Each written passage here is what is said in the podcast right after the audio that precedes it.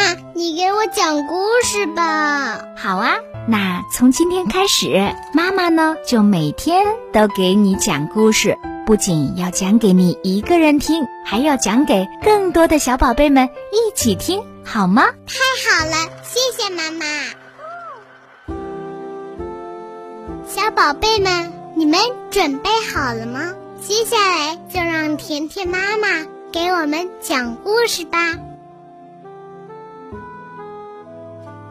嗨，亲爱的小宝贝们，大家好！欢迎你收听甜甜妈妈讲故事。今天呀，甜甜妈妈要给你讲的这个故事，名字叫做《会飞的小蚂蚁》。大家准备好了吗？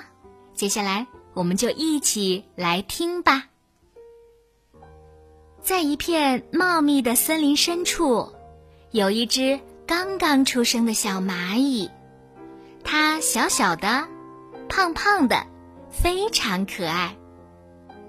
妈妈，外边是什么样子呀？我好想出去看一看。他抬着头问妈妈，眼里充满了期待。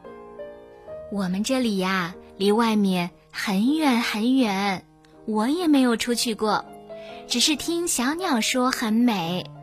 等你长大了，可以出去看一看呀。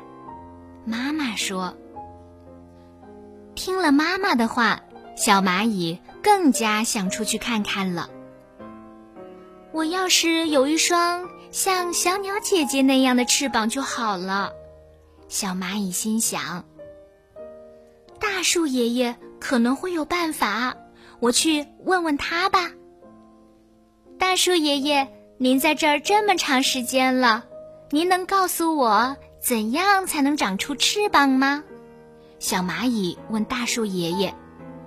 大树爷爷亲切的回答：“小蚂蚁呀，你的爷爷的爷爷曾经长出过翅膀，你是他的后代，应该也可以。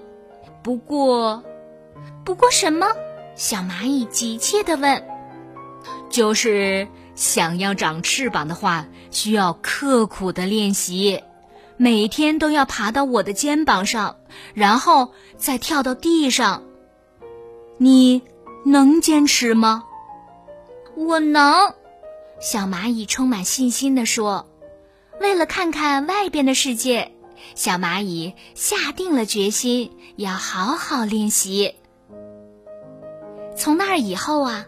每天早上天还没亮，就会看到小蚂蚁在跑步，然后爬到大树爷爷的肩膀上，再跳下来。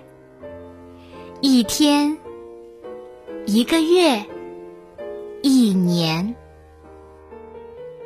也不知道小蚂蚁练了多少次。